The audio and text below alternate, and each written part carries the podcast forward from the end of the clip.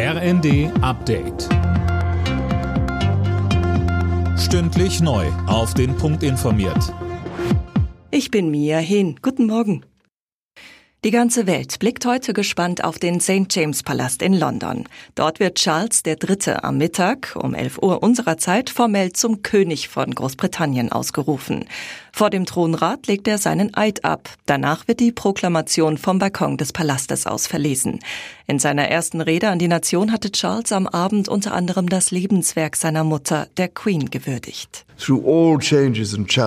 Durch alle Veränderungen und Herausforderungen hinweg, unser Land und die größere Familie unserer Nation, auf deren Talente, Traditionen und Errungenschaften ich so unglaublich stolz bin, hat sich weiterentwickelt hin zu Wohlstand.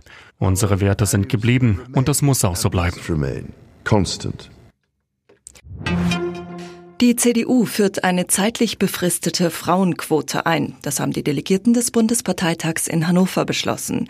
Bis Mitte 2025 sollen Vorstandsposten ab der Kreisebene schrittweise mit bis zu 50 Prozent mit Frauen besetzt werden. Heute an Tag 2 des Bundesparteitags geht es um ein soziales Gesellschaftsjahr. Drohen im Winter in Deutschland flächendeckende Stromausfälle? Der Städte- und Gemeindebund warnt in der Welt am Sonntag vor Blackouts wegen der Gaskrise. Anna Löwer. Genau, und dafür könnten nach Ansicht von Verbandschef Landsberg sowohl Hackerangriffe verantwortlich sein, aber auch überlastete Stromnetze. Vor allem, wenn die 650.000 in diesem Jahr verkauften Heizlüfter angeschlossen werden, so Landsberg. Deutschland ist seiner Meinung nach nicht ausreichend gerüstet und er ruft alle Bürger und Bürgerinnen auf, sich mit Wasser und Lebensmitteln einzudecken, um sich auf Krisensituationen vorzubereiten.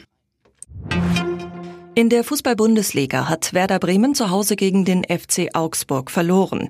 Die Bremer unterlagen mit 0 zu 1. Für Werder geht es runter auf Tabellenplatz 9. Augsburg klettert auf den 11. Rang. Alle Nachrichten auf rnd.de